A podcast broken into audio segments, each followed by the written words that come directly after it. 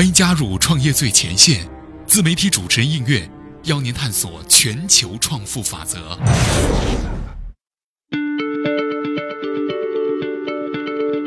各位好，我是应月。二零一六年，共享单车一不小心成为了那个站在风口的项目，其中摩拜单车一年之内融资了数亿美元。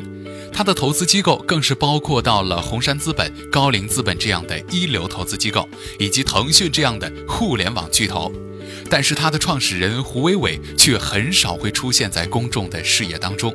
那么说到了胡伟伟，她究竟是一位怎样的传奇女性呢？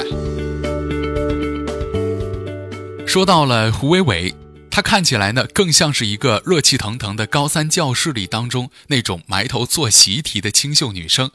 但是啊，他只要一开口，他的聪慧呢就无法掩饰，有点漫不经心，有点野的样子。虽然呢，他做了近十年的媒体，但是胡伟伟却不是一个口齿伶俐、特别能说的创业者，偶尔呢也会紧张到磕磕巴巴，但真实令人动容。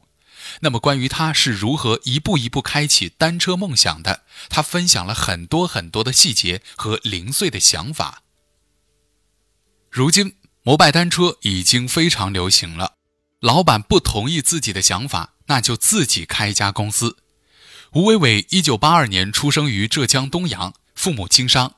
二零零四年，胡伟伟从浙江大学城市学院新闻系毕业之后，进入到每日经济新闻经济部，成为了一名汽车记者。后来又去到了新京报、商业价值和极客公园做科技报道。和其他的大学生一样。胡伟伟参加工作也是从四位数的月薪干起，而传统媒体行业因为受到了互联网和新媒体的冲击，他的收入呢就一直没有过质的飞跃。辛辛苦苦的汽车记者，他在这个职业上干了十年，他的月薪呢也不过从四位数跳到了五位数，当然绝对不是开头是九的那个五位数，而是排名最靠前的那个五位数。但是他这样的命运在二零一三年出现了转机。那一年，他去拉斯维加斯参加国际消费类电子产品展览会，让他深受触动。他觉得应该是第三波科技改变商业的力量。突然觉得生活被互联网改变了很多。他回忆说，那会儿汽车行业呢相对是比较封闭的，而且门槛非常高。这个圈子的人呢，也都是非常固定、非常保守的。他突然到了以科技为主的那个世界当中，自然就会发现这个世界在发生着巨大的改变，而自己居然没有意识到。于是回来之后呢，他跟当时的老板说，未来出行的行业肯定会发生巨大的改变。他想做一个关于汽车和科技的小栏目，当然是由他专门来负责。但是遗憾的是。他最后没有说服老板，于是他干脆就辞职出来，自己做了一家公司，叫做极客汽车。原本以为极客汽车呢会是他最后的归宿，可是他的人生又迎来了第二春。机会呢其实总是这样的，非常的捉弄人。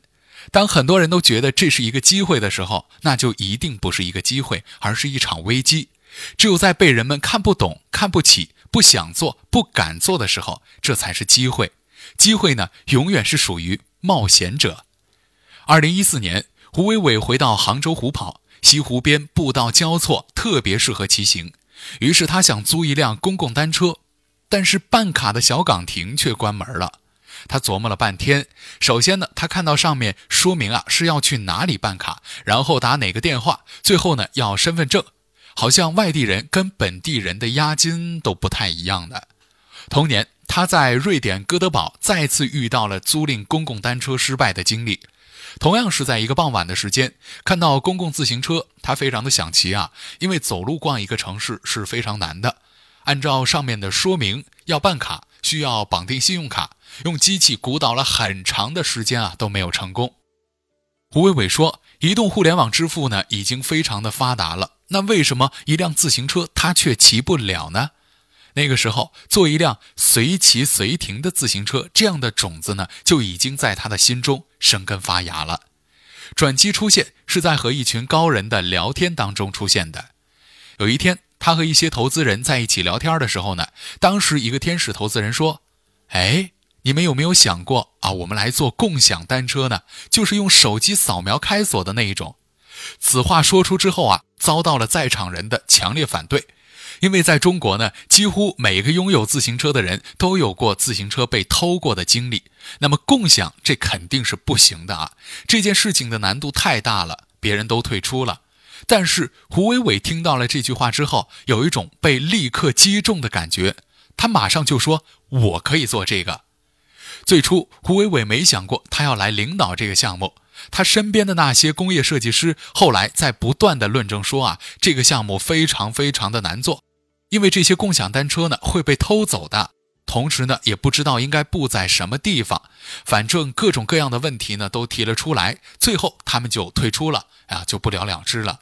于是胡伟伟就这样阴差阳错的成为了摩拜单车的创始人，而提这个项目的那个人呢成为了他的天使投资人。胡伟伟曾经有一个梦想。他希望他就像一只机器猫一样，当他想要一辆自行车的时候，就能够从口袋当中呢掏出一辆自行车骑走。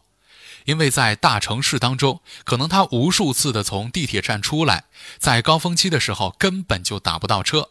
可能您会说啊，你可以坐一辆摩的呀，但是黑摩的我们知道是非常危险的，特别是对于女孩子们来说。所以那个时候他就特别的希望能有一辆自行车。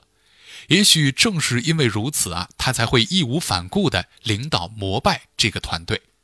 然而，现实远比梦想要残酷很多，尤其是这样一个市场上从未出现过的一切都要从零开始、没有任何经验可借鉴的项目。在确认做这件事情之后，胡伟伟第一时间把这个消息告诉了极客公园的创始人张鹏，但张鹏看着他说：“你疯了吧？这是一个太大的坑了。”但是不服输的他却对张鹏说：“不是你教我说要相信力量吗？”而张鹏却告诉他：“姑娘，我其实还有一句话是没有说的，那就是除了要相信力量，你还要学会计算力量。”张鹏当时提出最大的异议就是，摩拜单车的自行车肯定会被全部的偷光，所以呢，不如单点突破。那能不能做一款无固定桩、随取随还的共享单车呢？胡伟伟迅速组建了团队，把之前在福特做技术的一个朋友拉过来作为合伙人。在设计自行车的时候，胡伟伟提出了几点要求：第一点是要实心轮胎，因为可以不用担心爆胎；二是没有链条，不用担心掉链子；三是车身要全铝，不用担心生锈。在经过好几轮的设计比较之后呢，最终一个爱好骑行的汽车设计师的设计方案被采纳了。产品设计好了之后呢，摩拜单车开始找生产商了。一开始找的是一些传统自行车的公司，但是这些公司呢，要么缺乏足够的诚意，把摩拜当成菜鸟来糊弄，提出了一些啊配件价格远超于市场水平的一些建议；要么积极性不高。胡伟伟的那几点要求呢，相当于革新了自行车。对于传统的厂商来说，这就意味着他们要重新调整生产线，而且要重新培训工人，以及重构供应链和质量的标准。于是，胡伟伟尝试跟传电脑一样，到市场上去找人组装。他来到了位于天津的北方最大的自行车市场，发现里面什么配件都能够找到，但是依然找不到一家愿意跟摩拜深度合作的公司。困难就像是一个深坑，牢牢地困住了胡伟伟和他的摩拜团队。但是越是这个时候，放弃就等于自己宣告了死亡。对于胡伟伟来说，只要自己认定的事情。怎么会因为一点点的困难就退缩了呢？大不了就自己成立一家工厂来生产自己的自行车。终于，二零一五年的年底，摩拜终于造出了第一批符合自己严格要求的、专门用于公共租赁的自行车。胡伟伟成功的秘诀在于更多情怀，更少商业。谈起了摩拜的成功。他们从下面这个名叫“摩拜在北京的十五天”这篇文章当中呢，就能够感受到，开始的时候，摩拜在中关村呢，大概就投放了一百多辆，后面呢，慢慢的加大了投放量。他们发现了这十五天的一个变化，左下角是时间，可以看到时间的变化。说到了摩拜在北京的十五天，每一个亮点代表每一次的开关锁。摩拜呢用了十五天的时间，用自行车点亮了一座城市。从最初零星的不起眼的一个个小亮点，到最后的群星璀璨，他仿佛看到了摩拜人在城市奔波的点点滴滴，也感受到了胡伟伟梦想被点亮的激动之情。目前，胡伟伟完成了摩拜单车第一轮融资。在这一轮融资当中呢，总共融到了二点一五亿美元的股权融资，约合人民币十五亿元。这就意味着到今年的一月底为止啊，这摩拜单车的估值呢已经超过了一百亿元了。同时，胡伟伟是摩拜单车的创始人，二零一五年一月份成立了摩拜科技公司，两年。也仅仅是只用了两年的时间，她一个八五后的女子啊，就把一个企业从零做到了估值高达一百亿元，实现了从零位数暴增到十一位数的逆袭。而实现这个目标的滴滴用了三年的时间，阿里巴巴也用到了六年的时间。谈到了现在所拥有的一切，胡伟伟只是感性的说道。当一家公司为社会延续有意义的事情的时候，你会发现，你所相信的美好，其实是以一种非常美好的方式在回馈着你。如果稍微细心一些，你会发现，胡伟伟所有的演讲和分享当中，都对共享单车的盈利只字不提。这也不是他一个人的策略，而是所有共享单车创业者共同的选择。在以往被问及这个话题的时候，他总是希望大家可以给摩拜。更多一些时间，同时表示还有更大的想象空间。好了，以上呢就是本期的创业最前线。那么在下期节目当中呢，我们还会拿出更多更好的内容来和大家一起来分享。感谢您的收听，我是映月，我们下期节目再会。